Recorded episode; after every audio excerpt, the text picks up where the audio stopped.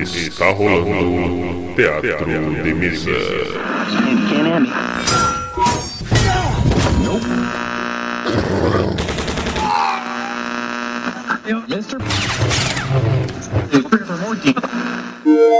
Bem-vindos. Ouçam agora assuntos aleatórios.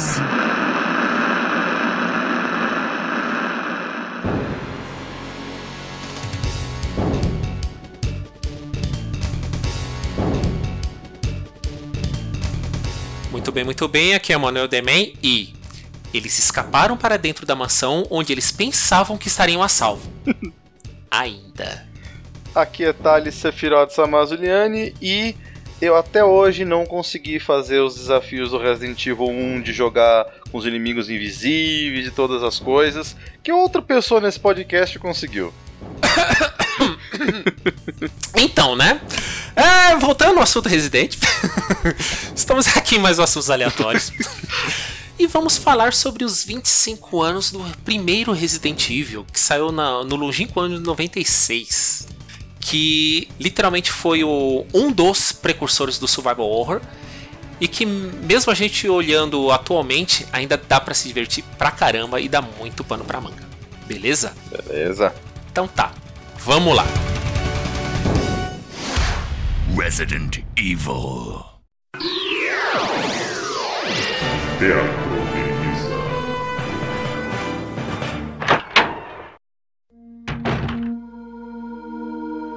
Muito bem.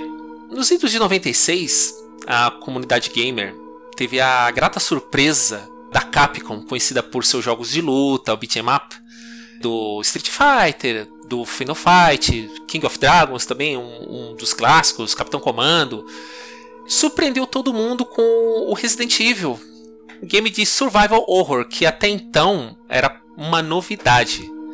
Tudo bem que antes tivemos o Alone in the Dark, que é muito parecido, as cerimônias são até gritantes demais. Mas nosso querido Shinji Mikami criou um jogo muito bom. Olha, a coisa mais interessante de pensar sobre Resident Evil é o quanto ele foi um daqueles jogos que são marcos da indústria, que são é, coisas que lançam um gênero até. Ou então, às vezes, não necessariamente ele é o primeiro do gênero, né, mas ele acaba sendo aquilo que desponta, que faz com que aquele estilo de jogo se torne uma coisa extremamente famosa. Porque assim, ele, ele tinha um estilo que não era comum na época, que não, não tinha igual porque assim, o primeiro Resident Evil, ele ele tem uma coisa assim meio meio de filme B.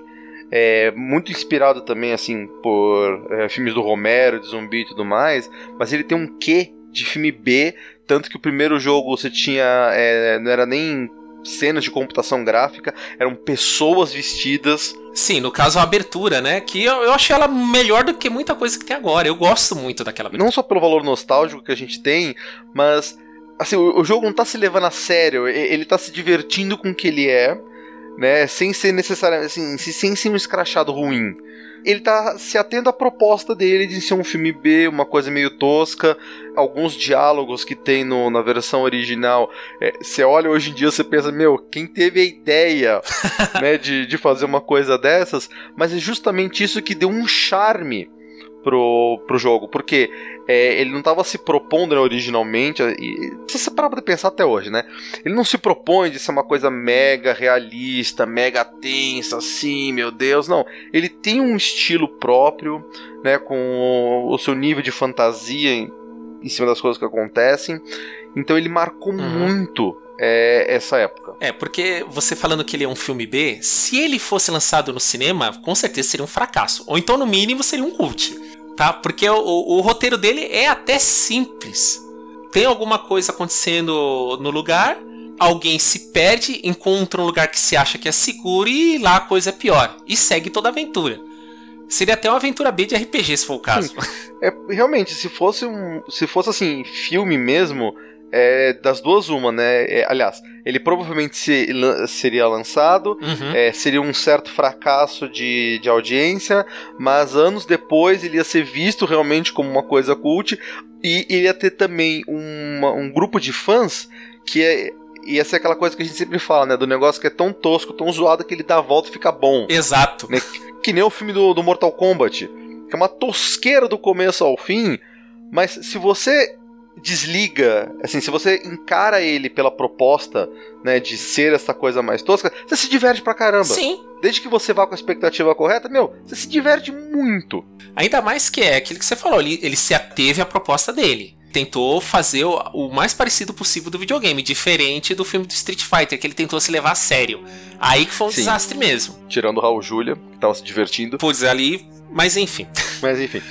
É, você falando sobre o game, né, que ele faz um marco, no caso Resident Evil, ele evoluiu a ideia. Ele pegou aquilo e falou assim, pô, essa proposta é interessante, mas deixa eu dar um, um passo pra frente nisso aqui. Mesmo é, tendo a questão de o cenário ser pré-renderizado, ele tem os puzzles, tem os desafios, tudo que a gente já tinha visto em outro jogo, no caso que eu comentei, o Alone in the Dark, é aquilo que foi dito. Ele teve um charme especial. E existe uma coisa interessante com relação a justamente essa perspectiva de terceira pessoa, né? Uhum. Porque a gente tá pensando em cenário pré-renderizado, né? Que então é, é- parece aquela imagem pastel, né? Em relação aos personagens que se destacam. Tem a cor mais viva. Só que, como o cenário ele é fixo, o personagem está se movimentando e você muda de ângulo. E existem muitos pontos cegos por conta disso, porque a câmera não acompanha o personagem. Ela fica fixa no ponto que você tá, aí se você vai para uma outra sala, se você vira uma esquina, aí sim a câmera dobra. E isso adicionou um elemento muito interessante, porque você não tem como chegar na bordinha de, uma, de um corredor e virar a câmera para ver o que tem do outro lado. Não, você tem que dar a cara tapa, você tem que atravessar pro outro lado. E você não sabe se tá vindo um zumbi do outro lado. Então isso cria essa atmosfera em que você fica tenso, porque, meu, de repente tá o bicho vindo e a câmera tá fixa, eu não tenho como saber se ele tá vindo, não. Porque eu não tô vendo. Fora que tinha. Às vezes tinha corredor que você não tava vendo nada, mas tinha o barulho. Pode ter sido limitações da tecnologia da época, mas isso foi um acerto muito bom. Esse negócio da câmera fixa. Porque literalmente você tá jogando um filme de terror. Jogo de câmera, essas coisas, tudo. Foi, foi muito bom. Tanto que na época, tudo que era revista de game tava dando nota 10 pro jogo. Tem mesmo com as limitações dele, é, de movimentação, que eu lembro quando eu joguei a primeira vez, até eu acostumar como esse, esse pessoal se locomovia no cenário, nossa, eu morri muito. Controle de tanque. Controle de tanque, que você ou anda ou atira. Tipo assim, você tem que andar pra você atirar, você tem que parar, mirar e atirar. Era horrível. E não só isso, como também o fato de que o personagem ele não vai, ele não anda para o lado. Então, quando você aperta pro lado, o personagem é, gira, Gira. no próprio eixo, Sim. e aí você aperta para frente ou para trás para ele seguir. Né? Então, você não tem essa- esse deslocamento todos em 360 graus. Uhum. Você tá sempre se deslocando para frente ou para trás e tendo que girar o personagem. Basicamente como um tanque, né? Por isso daí é onde vem o nome. Outra coisa também, né, que a jogabilidade conversa com o tema, que você não vai conseguir esquivar fácil dos zumbis. Entendeu? É, vai ter sempre aquela tensão de que se você tá errando o tiro, se você correu muito pra frente e não viu o bicho chegando, você não vai conseguir fugir tão rápido. Então sempre man- tentando manter né, essa, essa esfera de tensão, né, que daí que daí vem toda a ideia do Survivor, né, Sim. que você vai ter poucas, pouca munição, você vai ter poucos recursos de, de para se curar e você tá constantemente com essa, essa aura tensa de não saber o que, que vai acontecer, se você tem um bicho escondido, Uhum. Né? Inclusive, tem uma, uma outra questão que a gente fala mais pra frente do remake com relação às criaturas que já até estão mortas. E, e esse jogo de áudio, né? Que tem um. Quando eu joguei o, o remake do Resident Evil 2, eu até fiz questão de botar o áudio original. Porque a musiquinha do Resident Evil, o som de você mexendo nos menus é tão icônico É muito. é tão saudoso e tão maravilhoso. Assim, se tem uma coisa que a série Resident Evil faz muito bem é trabalho de som. É verdade, porque ela te ambienta muito no jogo. Mesmo quando você jogava na TV, a questão da música, o som ambiente, tudo que você fazia, os ecos que tinham, os gemidos dos zumbis que vinham, é, você ficava tenso pra caramba. Você se envolvia na história, querendo ou não. Eu Acho que foi, foi um, dos, um dos primeiros né, que conseguiu fazer isso com o player. Acho que é por isso que é, arrebanhou tantos fãs essa série de, de jogos. E também ele tinha uma coisa que assim não era tão comum na época, que é toda a questão da, da violência. Sim. É, você tinha um aviso quando o jogo começava, olha, este jogo contém cenas de violência explícita. Porque você tá lidando com um zumbi, e é claro, assim, a gente tem que se colocar em 1996 do que, que é gore, do que, que é sangue pixels vermelhos na tela. Mas assim, não era uma coisa que acontecia, não era uma coisa que tinha em muitos jogos. Uhum. Até se é próprio o, o Alone in the Dark, ele é até um jogo colorido demais, pelo menos do que eu me recordo. Se você pensar que ele é um jogo de terror, ele é até que bastante colorido. Sim, sim. E o Resident Evil ele tinha. É, ele sempre ele teve essa proposta de ser, ter esse tom mais realista, né? De, de realmente de ser um, um jogo de um filme de zumbi com as coisas que acontecem, com os problemas, uhum. né, e investigando esse grande mistério da mansão. E outra coisa, né, que foi surpreendente para todo mundo é que era um jogo até longo. Tanto que é, você pensava que era sua mansão, daqui a pouco você abria uma passagem e tinha muito mais além da mansão. Aí já mudou, já de você estar tá num jogo de terror comum, tipo assim, ah, sobrenatural, zumbi, e daqui a pouco, fora as pistas que você vai encontrando que te ambienta mais ainda para a história, que contribui muito para a história, que você encontra cartas, é, recados, memorandos perdidos pelo cenário, até que você entra no lugar e é um laboratório e já vira para uma coisa mais meio ficção científica. Aí descobre que essa zumbizada toda não é sobrenatural, é uma coisa por um vírus. É uma conspiração de uma empresa farmacêutica, uhum. né, tentando criar armas para o exército. Olha que beleza. E aí você começa, né, a, a ver todos os experimentos, né, porque assim, você primeiro começa enfrentando os cachorros zumbis uhum. é, e os próprios zumbis. E aí depois estranhas criaturas começam a aparecer, você tem planta que se mexe, você tem a cobra gigante. Então você fica pensando, gente, o que, está acontecendo aqui? De onde que vem todas essas coisas? E aí mais para frente você vai descobrir justamente que é tudo parte de engenharia genética, uhum. de um grande de uma, é, de uma empresa que, né, que é, é, na fachada é farmacêutica, mas na verdade ela fica fazendo experimentos genéticos com o objetivo de criar armas para o exército. E você vai descobrindo essa conspiração toda. É, a famosa corporação maligna, né? A Umbrella Corporation. Grande Umbrella Corporation. E outra coisa que eu comentei, né, que falei sobre os registros que você vai encontrando, que eu creio que nem todo mundo prestou atenção nisso. É quase certeza, quando quem pegou o jogo a primeira vez e foi jogar, não leu. Ah, tem que ser, ah, passei. Mas depois, quando você começa a ler, você se envolve muito na história e você quer saber o que, que vai acontecer mais pra frente. É, em parte da leitura, porque assim, considerando a idade média da é. maioria dos jogadores, quem sabia falar inglês em 1996, né? Poucos, poucos sabiam. Então, assim, realmente, para a maior parte do, do, público brasileiro, é que a gente tinha uma cultura muito forte naquela época, né, de revista, né, de videogame, com Sim. os detonados, com as dicas. Porque, meu, quase ninguém sabia falar inglês, né? Mas assim, você tá pensando em né, 96, que, eh, quando lançou o Resident Evil, tinha 8 anos. Então, assim. Caramba! É, a gente não sabia. A gente pegava a revista, ia fazendo. Tinha aquela coisa da época, né, que às vezes ficava, sei lá, é, um jogando e um ou dois vendo a revista, procurando mapa, né, dando as dicas e ajudando. É, tomando susto junto. Tomando susto junto era aquela coisa, né, que às vezes você fazia com, com um amiguinho, com um primo, com um irmão, de fazer essa coisa de jogar junto e ter esse copiloto te ajudando tomando susto junto, se lascando, porque na época a gente, como não tinha a facilidade da internet, Sim. a gente tinha que se virar. Você ia cutucando, clicando, tentando descobrir, achando as combinações. Era meio na, na tentativa época... e erro, né? Porque ninguém sabia o que estava acontecendo lá, ninguém sabia as instruções exatas do que fazer. Que nem você falou, da gestão de recursos, ninguém, ninguém sabia como é que era o jogo. Fala assim, ah, vou dar tiro, dar tiro, pô, e agora?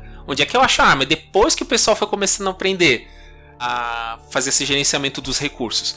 Ah, não, eu, eu tomei uma mordida do zumbi? Não, beleza, eu consigo aguentar um pouco mais, eu preciso disso aqui mais pra frente. Eu vou tomando cuidado e por aí vai. Mas foi a febre dos detonados também nessa época. Eu lembro que a primeira vez que eu zerei, eu usei um detonado. Eu falei assim, mano, eu, eu quero ver o final desse troço.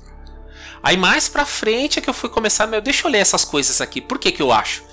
Aí vi que tinha uma história muito interessante por trás. É, o Resident Evil 1, na verdade, foi o segundo que eu joguei. Eu acabei jogando dois primeiro, e aí depois eu quis voltar para descobrir como é que era. E assim, nisso você já conseguia ver uma certa distinção para onde iria a série. Porque o Resident Evil 1, de toda a série inteira, ele é um dos que mais tem realmente esse espírito de survivor horror. Né, os próximos jogos foram lentamente ganhando um quê de ação, né, você foi tendo mais armas, mais opções, granadas, etc. Mas o primeiro é muito desesperador. Especialmente quando os Hunters começam a aparecer. Ah, pelo amor de Deus, cara. Uns sapos gigantes com unhas de um metro de comprimento. Que salta de um lado do corredor pro outro, te alcança. E detalhe, né? Se você, se você não tiver com a vida cheia e ele der o golpe do salto que ele dá uma patada, ele te mata. É, ele arranca a sua cabeça. Tu perde o personagem na hora. Terror do speedrun, né? Encontrar um. Um Hunter. Um Hunter. E aí você pensa, pô, qual arma que eu vou pegar? Você pode pegar a pistola e descer 30 tiros para poder tombar o bicho. Ou pegar a Magnum. Mas a Magnum, você tem, sei lá, 10, 15 tiros. É limitadíssimo o as jogo balas dele. inteiro, é limitadíssimo. Aí você pensa, puta, eu vou correr, né? Porque foi isso é uma das coisas que o, que o jogo começou, que o Resident Evil introduziu, né? Essa ideia de, tipo, eu vou correr, tipo, eu não vou. eu não- isso aqui não é um jogo de ação, eu não vou matar todo mundo com uma metralhadora, deitar todos os monstros. Não, eu vou ter que correr. E aí, beleza, você passou da porta, que inclusive eu estava esquecendo de falar, Hum. sobre o que, que foi a porta no Resident Evil. Né, porque você tinha essa transição de uma sala para outra, o jogo precisava carregar. Ao invés de simplesmente ter uma tela de load, o que, que eles faziam? Tinha animação do personagem Abrindo abrindo, a a, porta. porta. e atravessando. Gente, isso era uma, uma tensão, cara. Eu falei assim, mano, o que, que eu vou achar aqui? Porque assim, não mostrava a sala. Não, não mostrava. Só via escuridão. Era a porta abrindo escuridão. É. Aí você fica, você segurava o controle firme, pronto, e aí? Aí mostrava o seu personagem, pô, tá sozinho, não tem barulho nenhum, beleza. Só que aí calhava de você abrir e você escutar aquele barulhinho, né? Do, do zumbi. Ah. E é, é- é impressionante o quão- quanto de terror dá pra você ter com zumbis lentos. Uhum. né? Porque eles são, eles são muito lentos, né? Você consegue. Era, você correr do zumbi era fácil. Mas o problema é que o que acontece? Ele não para de vir. Uhum. E dependendo da parte que você tá, pode acumular dois, três. Né? Se você acabar atraindo para mesma para o mesmo corredor, aí você vai ter dois, três zumbis no mesmo corredor. Como é que você passa correndo? Não passa. Batata pra um deles te agarrar. É, fora que o ambiente lá é muito claustrofóbico. Às vezes o corredor, você tem que passar aquele corredor. Aí você fala assim, meu, eu, é, geralmente pra quem jogou mais de uma vez, né? Fala assim, meu, eu preciso da munição pro que tá mais lá pra frente. Eu tenho que tentar passar aqui. Às vezes na estratégia, você fala assim, meu, eu vou deixar morder, porque você vai empurrar e, e ele se afasta e você consegue passar. Foi, foi be- bem inovador nesse, nesse quesito. Eu, dá muita lembrança boa do medo, da, da sensação que você tinha ao jogar o Resident. Sim, é- era uma tensão grande. Porque assim, pelo menos pela característica de você estar na mansão, como ela, depois de um certo ponto que você ia habilitando, abrindo as portas, você tinha diferentes caminhos para chegar no mesmo lugar. Uhum. E aí era justamente isso, você pensava, puta, eu posso andar por esse corredor, que é rápido, porém tem um Hunter me esperando e não tenho munição. Eu posso ir pelo outro lado. Mas se eu for pelo outro lado, tem dois zumbis, eu tenho que tentar atravessar, passar correndo por eles para não gastar munição. Então se tinha que ter essa administração de recursos. E estratégia, né? Sim, ah, assim, existe uma, um- uma ajuda, entre aspas, pro personagem que era o baú Sim. que toda sala de save você acessava o baú e ele tinha todos os itens que você guardou. Então você conseguia acessar de qualquer sala. Sim, sim. Então você conseguia ali. Dá um respiro, pelo menos, né? Outra coisa muito icônica da série é justamente a sala de save. Que você entra, que ela tinha aquele barulhinho, né? A musiquinha lá, a clássica da série. E você usava uma fita para escrever numa máquina de escrever. Que se pá, vai ter ouvintes que não vão ter ideia do que, que é isso. Nossa, Né? velho. Só quem viveu a época. É, e era bonito porque assim, o- de novo, que a gente falou do negócio do, do trabalho de som, conforme ele ia salvando, você ia ouvindo tec, tec, tec, tec, tec, tec, tec, de uma máquina de escrever. Datilografando ali. Era muito legal. Que é, felizmente é uma coisa que eles mantiveram em vários outros jogos, né? Várias coisas de áudio eles foram mantendo como um elemento clássico. Né, modernizando aqui, mudando alguma coisa ali, mas muita coisa se manteve. É, porque é a identidade, né, do, do, do próprio jogo. E outra coisa que marcou muito no primeiro Resident Evil foi a trilha sonora. É uma das trilhas mais perfeitas de games que eu já vi. Acho que só foi superada depois, pelo menos para mim, pelo God of War ou pela Killer Instinct. Mas no Resident Evil 1, o que saiu no PlayStation e no Sega Saturn, a trilha sonora te envolvia, te deixava exatamente no clima do jogo. Era perfeito, perfeito. E outra, outra característica do Resident Evil é que, pelo menos no primeiro, ele não tinha aquele negócio, ah, modo fácil ou difícil. Era meio que no chute. Porque se você jogasse com a Jill, era um pouco menos complicado de você jogar com o Chris. Porque o que acontece? Ela tinha mais slots na bolsa dela, você conseguiria levar mais coisas, diferente dele. Então o vai. E ela tinha um lockpick. Tinha um né? lockpick. Então tinha coisas que ela podia abrir com lockpick. No que com o Chris você tinha que achar uma chavinha lá do outro lado para poder abrir aqui. Então, é, esse modo não tão difícil e difícil foi, foi muito criativo. O Chris ele era mais resistente. O Chris não tinha uma, uma faca infinita? Sim, ele começava. Não, ele começava com a faca de combate, mas você podia colocar ela no baú e pegar a bereta. Ah, sim. A Gil também poderia usar faca. Se eu não me engano, tem uma parte que você encontra a faca no caminho, você pode usar. Uhum. Mas só que ela, pra resistência pra mordida, era bem menos do que o Chris. Tipo, se ela encontrasse dois zumbis e tomasse mordida dos dois, ela já ficava no danger, se não morresse. O Chris aguentava. Ele não conseguia ficar no amarelo ou no laranja. Ele tinha mais resistência, mas só que o vai e vem que você fazia com ele por causa da, da falta de espaço e do não ter o lockpick era maior. Então você tinha que planejar muito. Ah, isso aqui eu vou ter que levar, isso aqui é certeza. Você não podia levar munição a mais, com, contrário da Jill, que eu podia levar, ela podia levar a bereta e levar um cartucho, caso, caso acabasse a munição dela numa emergência. E isso foi outro diferencial.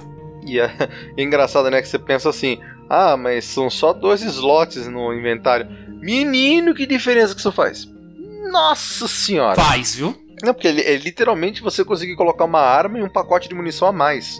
Né? Ou dois pacotes de munição, ou um pacote de munição e uma. e algum item de cura.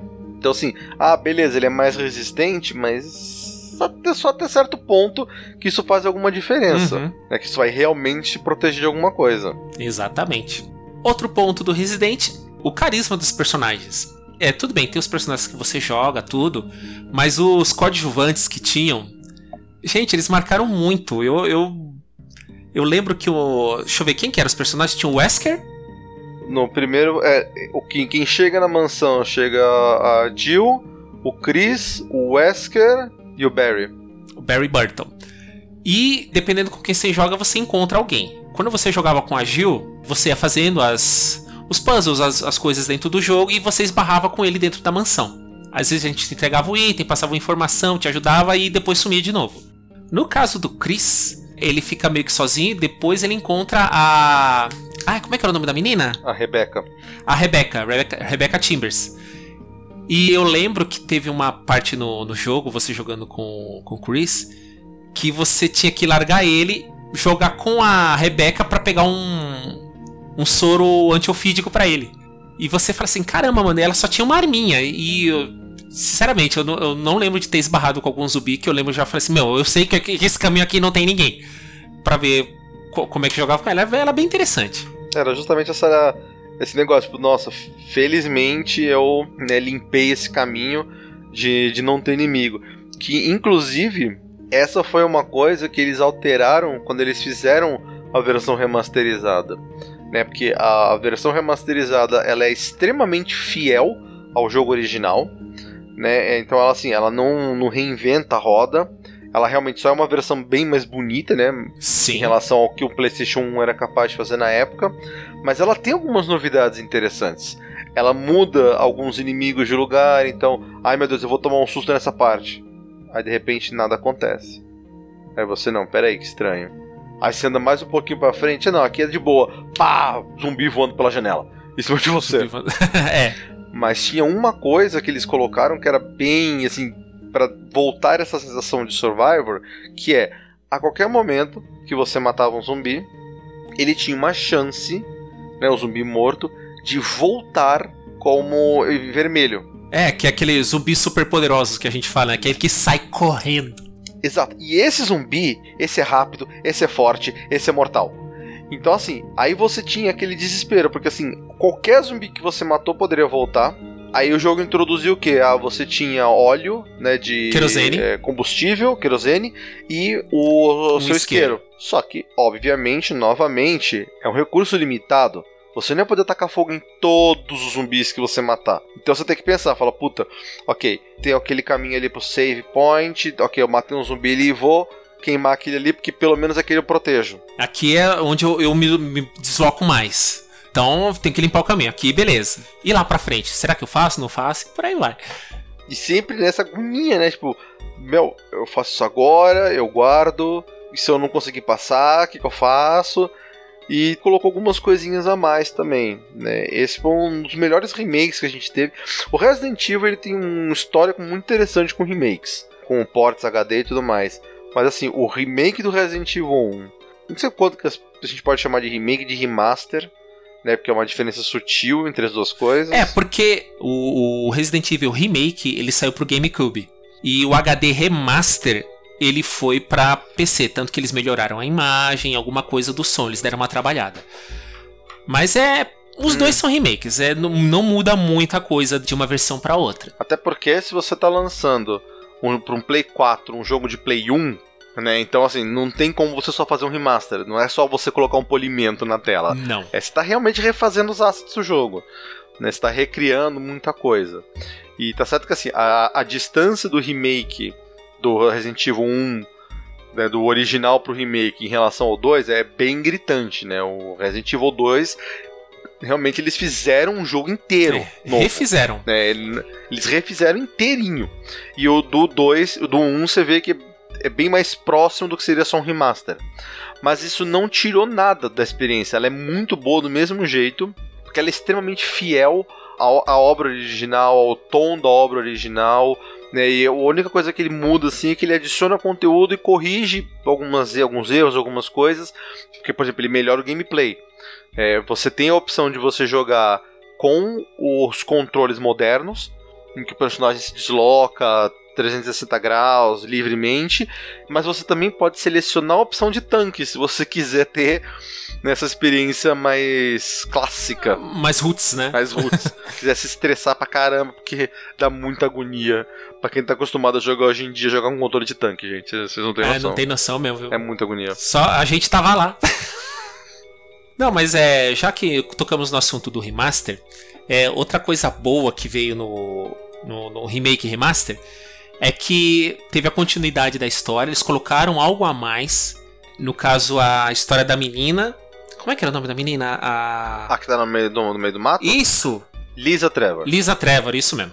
Que tem a história dela, né? Que ela, ela é mencionada, eu lembro, no, numa carta que um cientista deixou. é, no- na, na primeira versão, mas depois eles desenvolveram essa história, desenvolveram a experiência e viu que foi uma coisa muito horrível.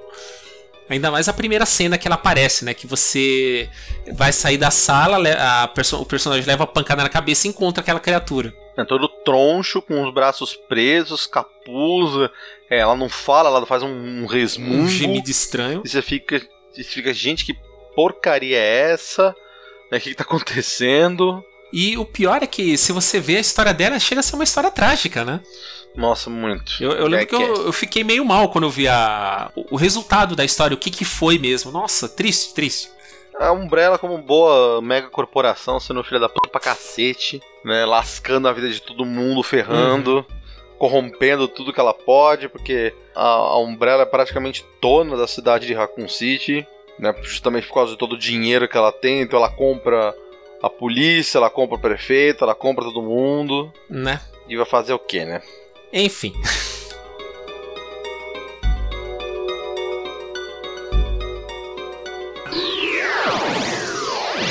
Teatro de Misa.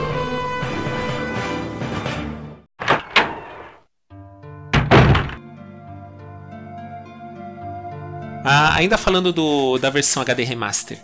Tinha mais um desafio que quando você jogava no, no difícil, vai, ele abria opções, outras opções de gameplay. Que nem você mencionou, tinha o Inimigos Invisíveis, o Rio Survival e tinha mais um modo que você tinha um zumbi explosivo, que você não podia fazer nada com ele, você só podia fugir. No Rio Survival, é, eu lembro que tinha uma nota no jogo que dizia que seria a, a primeira versão do Resident Evil que você colocava uma coisa num baú, ela ficava exatamente naquele baú. Se você fosse para um baú do outro lado, ele não teria nada. Então aí que você tinha que ter realmente um controle dos recursos mesmo. O que, que eu levo de lá para cá, o que, que vai para aqui para lá. Gente, eu, eu, eu nem acreditei quando eu passei esse modo de jogo. Eu levei acho que quatro vezes mais o tempo que eu levei para chegar no final da primeira vez. É, que foi justamente um que eu ainda não fiz. Rio Survival? É, tem que ver se eu. É. Tem, a versão do, do Play 4 aqui, eu vou ver se eu, se eu jogo e sano essa, essa falha. Rapaz, se prepara, viu? Que, é, como, como adicionar mais desgraceira na vida de um jogando Resident É, Evil, né? claro. É, eu vou deixar personagem, eu vou deixar inimigo invisível, eu vou colocar as coisas. ah, colocou nesse baú aqui, vai ficar aqui. Não, e o mais divertido, né? Porque o jogo não tem indicação Não, não tem. qual baú tá. Pô, você não consegue ver uma listinha do item que tá naquele baú, não. Você tem que lembrar. Uhum. Eu, eu, como já tava naquela fase de não tá lembrando de mais nada, eu anotava no caderno. Eu fiz um mapa troncho da casa, ó, aqui tem tal coisa, aqui tem tal coisa, aqui tem tal coisa. Ah, aqui eu vou levar pra lá e se deixa. Gente, é impressionante como conseguiram fazer o, o jogo chamar muita atenção de novo. Tipo, ele foi muito bom pra quem nunca jogou, no caso o remake. E pra quem jogou, ele foi muito mais gostoso porque, tipo, era algo que você já tinha feito, mas estava com aparência espetacular, tava de cinema. E é uma conquista hercúlea. Porque geralmente quando você tem uma situação de, de refazer um clássico, né, se você moderniza para uma nova audiência, você acaba excluindo a, a antiga, que ela se sente no que não está mais representado, ah, não, é, não era isso que eu queria, não era assim que eu gostava. Uhum. Mas se você faz muito para esse público do passado, acaba que o público novo também não vai curtir, porque são coisas muito clássicas, né, muito antigas, e eles não têm essa mesma conexão emocional que a gente tem. Mas a Capcom conseguiu. Né? Nos dois remasters, nos dois remakes dela, ela conseguiu isso primorosamente. Tipo, a gente tem que tirar o chapéu pelo serviço bem feito. Porque eles conseguiram dar essa modernizada, Uhum. né, embelezar o jogo mesmo, né, fazer um, um serviço estético e sem perder nada.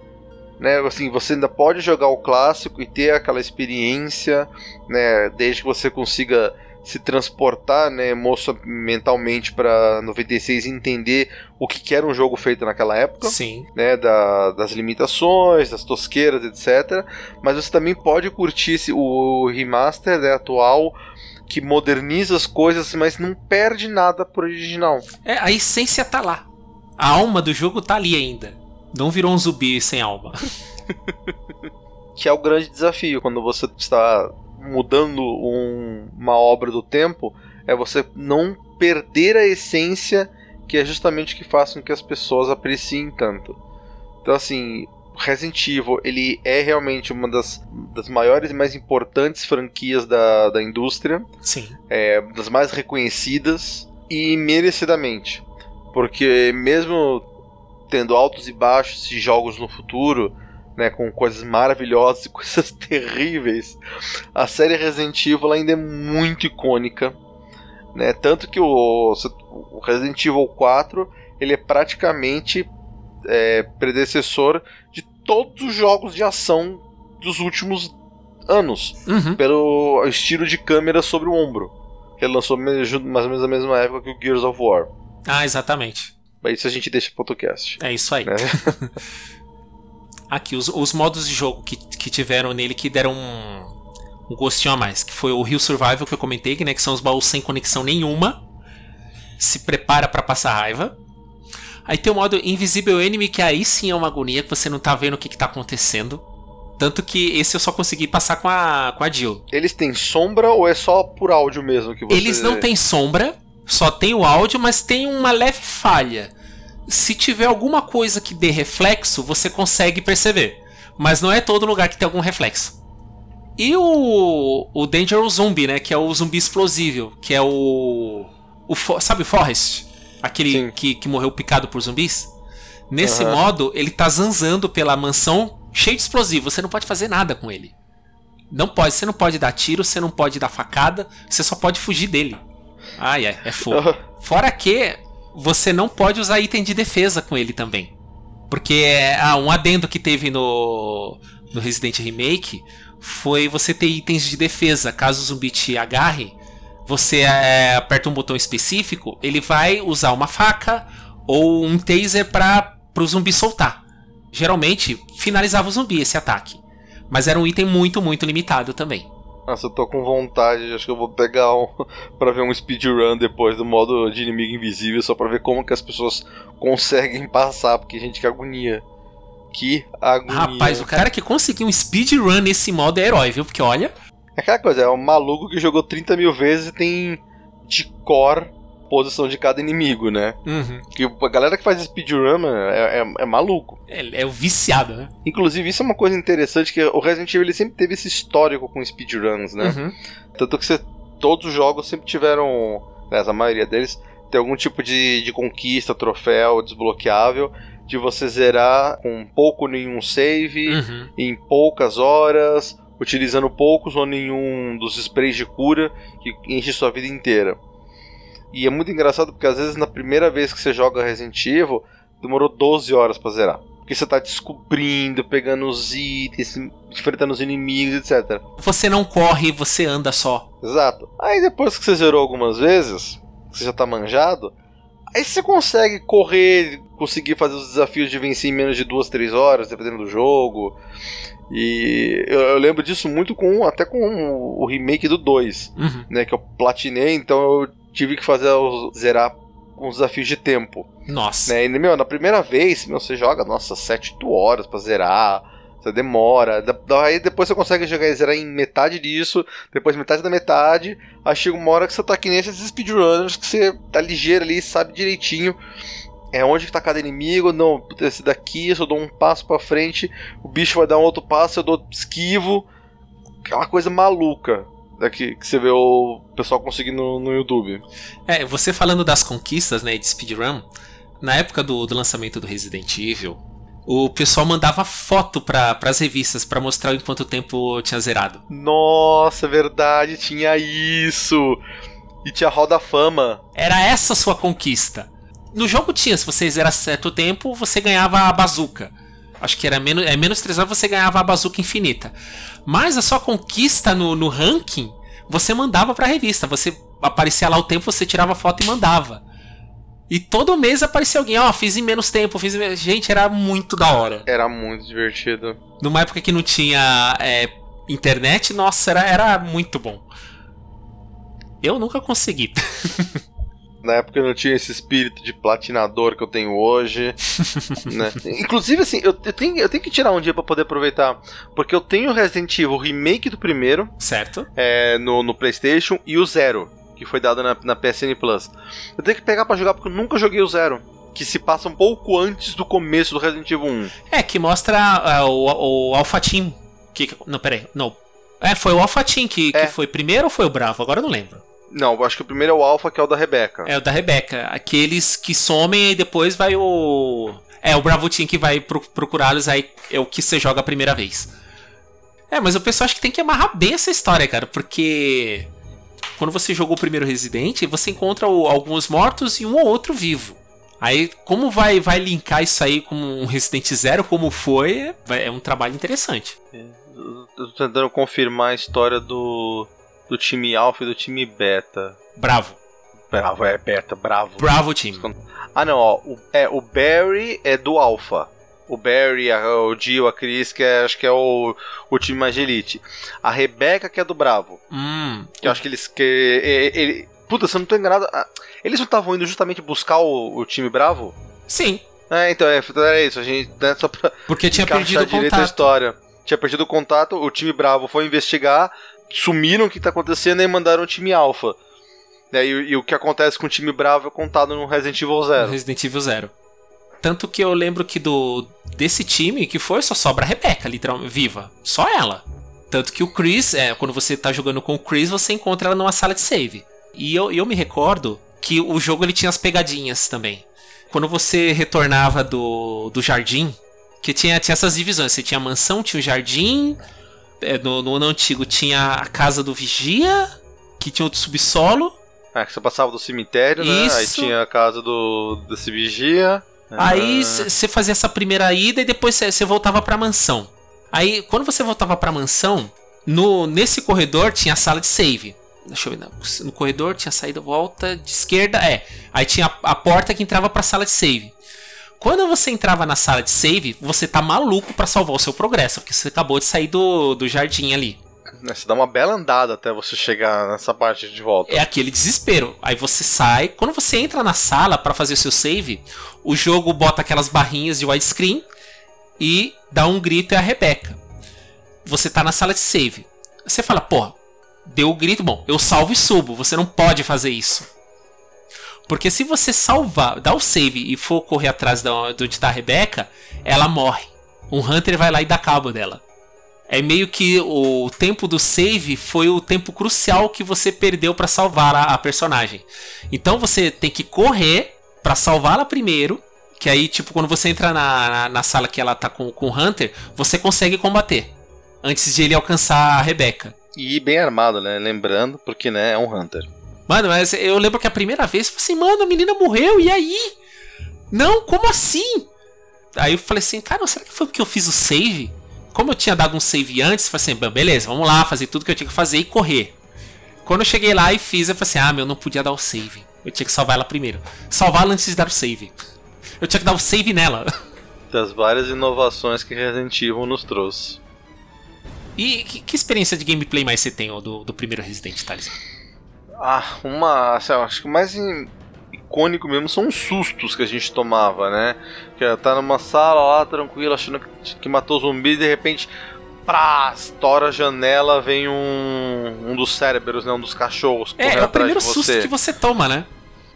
Tipo, susto, susto mesmo. Porque eu lembro que o, o susto maior que eu tomei, que inclusive teve testemunha, o, o, o Whisky, o Tremere, que, que é do cast aqui, eu tava jogando a versão pro Saturno. E o que acontece? Eu lembro que eu peguei um item, eu tinha que passar por aquele corredor em U, que tem aquela armadilha do elevador. Não, não é do elevador, é de, de uma sala que vem baixando o teto. É que assim, tem a parte do, do teto que é onde você pega a 12. Isso, essa parte mesmo. Tem aquele você corredor tem em que U. pegar a falsa e colocar no lugar. Exato. Eu lembro que eu ia fazer isso. É, não, eu não ia pegar 12. Eu tinha que fazer outro item, eu tinha que passar por esse corredor em um pro outro lado. Eu falei assim: bom, não tem nada, eu vou correndo. Eu vim correndo pelo corredor, a câmera me mostrou vindo, daqui a pouco ela cortou pro canto. Quando eu apareci no outro lado, pulou um Hunter na frente. Eu larguei o controle. Eu dei um grito de susto e larguei o controle. Eu sou zoado até hoje por causa disso. Mas foi muito bom. É, é um, é um clássico é, imortal mesmo. Não, não, não canso de salientar o quão bom foi com a atenção de você lá, criança, né, na época, Uhum. adolescente. É, criança, né, não era nem adolescente na época do Play 1. É, e descobrindo, tendo essa, essa emoção de não saber o que, que, como que fazer, tentando entender a história. Meu Deus, o que, que, que, que são essas zumbis? O que, que, que, que é esse Tyrant aqui? né? Porque, inclusive, né, pensando um pouco mais no final do jogo, teve duas coisas que ele foi o- a, a estreia do que se tornaria muito icônico na série. Que é você matar o chefe final com lança-mísseis, Uhum. que é uma coisa que se repetiu em diversos jogos. O, o lança-mísseis específico do, do Resident Evil ele é muito icônico, né? até depois para que geralmente você tinha a opção de desbloquear o lança-mísseis de munição infinita, né? Geralmente quando você zerava o jogo né, sem salvar, bem rápido, etc. E a questão do sistema de autodestruição, né? Que todo laboratório da Umbrella tem. E quase todo final de jogo, Tem. você, se você passou num laboratório, ele vai se autodestruir. E aí começa e você correndo, correndo contra o relógio, pra Correndo poder, contra o tempo. né, para poder fugir do laboratório e se salvar. É tanto que a, a primeira versão do Resident, quando você tá saindo do laboratório, fica aquele reloginho ali, assim, meu Deus. Isso te dá um desespero. Ainda mais quando você começa a enfrentar o Tyrant e o relógio não para. Você fala assim, mano, e aí? O que, que eu faço? Você tem que ficar correndo tudo e sobreviver até, até o. O piloto jogar o lança-mísseis pra você. Eu- eu- aliás, eu, eu acho que até dá pra vencer o Tyrant, mas assim, é toda a munição que você tiver, né? Você tem que ter muita munição guardada. Cara, mas Você você, conseguir. você já gasta ela quando ele aparece no, no laboratório. Não é verdade? Você já gasta tudo que você tem quando ele tá no laboratório. É, porque você enfia no laboratório, aí ele tomba, Isso. aí você chega no heliporto e ele aparece de novo. Isso. E aí você tem que esperar o lança-mísseis. Isso, aí você só pode correr. Fica correndo em círculo ali e desviar do bicho. E o pior é que ele sempre fica meio fora da câmera. Você não sabe quando a hora que ele vai correr, você tem que ficar ouvindo. Que ele tem aquela pisada pesada. Aí quando dá aquela acelerada, você fala, assim, meu, agora eu tenho que mudar de direção, porque senão, duas pancadinhas, um abraço. É porque o bicho só tem um braço que, né, que vai até o chão com uma unha do tamanho da perna dele, né? né? Então, assim, Só isso. o que é uma pancadinha dessa desgraça, né? Ai, ai, mas personagens inesquecíveis do primeiro Resident, né? Inclusive o nosso amigo Albert Wesker, esse filho da puta não morre. E eu não sei onde é que ele foi parar, porque eu não, infelizmente, eu não joguei as últimas versões do Resident. É, assim, ele depois que você. é, na timeline normal do jogo, depois que você sai da mansão do Resident Evil 1, que você descobre que. a- até então você só descobre que ele é meio que um vendido pra Umbrella. Umbrella. né? Depois você descobre que é muito pior do que isso, mas. É, você descobre que ele é um aparentemente um agente corrupto. E aí ele foge. Ele reaparece no Code Verônica Uhum. onde você já começa a achar alguma coisa estranha, porque ele tem olhos vermelhos, ele se desloca rápido pra cacete, então, tipo, ele tem algum tipo de superpoder desenvolvido, e aí depois ele volta no Resident Evil 5 pra enfrentar o Chris e tentar destruir o mundo, onde ele, teoricamente, né, pelo menos na, no- na continuidade normal, ele é vencido. Até então, né? É, mas nesse meio tempo, entre o Resident Evil 1 e o 5, conforme as coisas vão acontecendo, ele tá manipulando muita coisa por trás. Uhum. Ele tá, ele tá sendo responsável por muita merda acontecendo. né? E aí, mais pra frente, você descobre o que, que é o Wesker, que ele é um experimento genético da Umbrella, né, que ele não foi o único, e de onde que ele enlouqueceu e começou a ter esse delírio de grandeza de tentar refazer o mundo, né, que é o plot do Resident Evil 5. É que ele quer in- infectar o mundo inteiro e criar uma nova raça humana. Loucaço, Wesker. Típico vilão clássico. O que, que adianta ser um vilão se eu não posso conquistar o mundo e mudar tudo do meu jeito? É, essa, essa galhofada assim de vilão clássico, o Resident Evil nunca perdeu. e espero que nunca perca. É, e pra não falar bizarrice, né? Que sempre- foi uma coisa que eu sempre zoei muito Resident Evil. É que a questão do- dos quebra-cabeças que você tem que resolver, Hum. que a não ser que você esteja num filme do Indiana Jones, eles não fazem sentido. Não. Tipo, por que, que alguém construiu uma mansão no qual você tem uma sala com paredes que se movimentam pra esmagar a pessoa e você tem que mover uma estátua no ângulo certo? É, eu- o, meu clássico com isso, com essa, essa- este incômodo, né, por assim dizer, com os quebra-cabeças, é no Code Verônica, que se a memória me- não me falha, funciona assim. Você tem uma sala com espaço para um quadro, você encaixa um quadro, a parede levanta, revelando uma segunda sala. Ah, Nessa segunda sala tem uma, uma, uma maquete, assim, um diorama, e nesse diorama tá faltando um objeto. Você encontra um tanquezinho de brinquedo e coloca nesse, nesse diorama. Nisso, o- a estante inteira que ele tá, o, né, o suporte inteiro que ele tá, se move pra frente, revelando uma escada. ai. Então, assim, é uma loucura. Claro que quando, quando você tá jogando Resident Evil, é aquela coisa, você, você simplesmente aceita Assim. a, a insanidade e vai junto. Mas eu, eu sempre ficava brincando que eu falo que meu sonho é ter uma casa assim. Você, você quer chegar na, Você quer entrar na minha casa, não tem um quebra-cabeça aqui pra você fazer, né, numeral romano, umas coisas aqui pra você digitar. Porque é muito doido. É muito doido mesmo. É, você tem que achar um medalhão não sei aonde pra abrir. Nossa! É, os puzzles dele são, são realmente insanos. Tipo, a vontade de dizer, que é o arquiteto que desenhou essa bagaça, cara. Nossa, esse arquiteto tava com muito tempo livre, cara. Ah, deixa eu fazer isso aqui. Aí a gente descobre que o arquiteto, na verdade, era o cara dos Jogos Mortais, né? Ele tava treinando. Era o estágio dele. Aí começa a fazer sentido as coisas. Agora tudo faz sentido.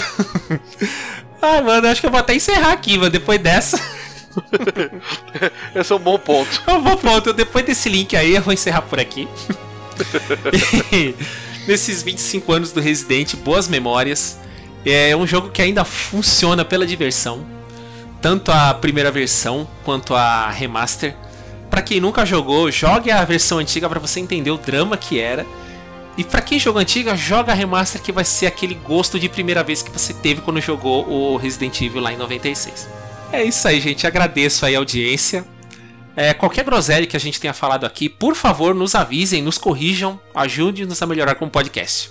Maravilha? Por favor. Então tá, gente. Um abraço aí. Muito obrigado e até a próxima. Tchau, tchau, pessoal. Até a próxima. Valeu!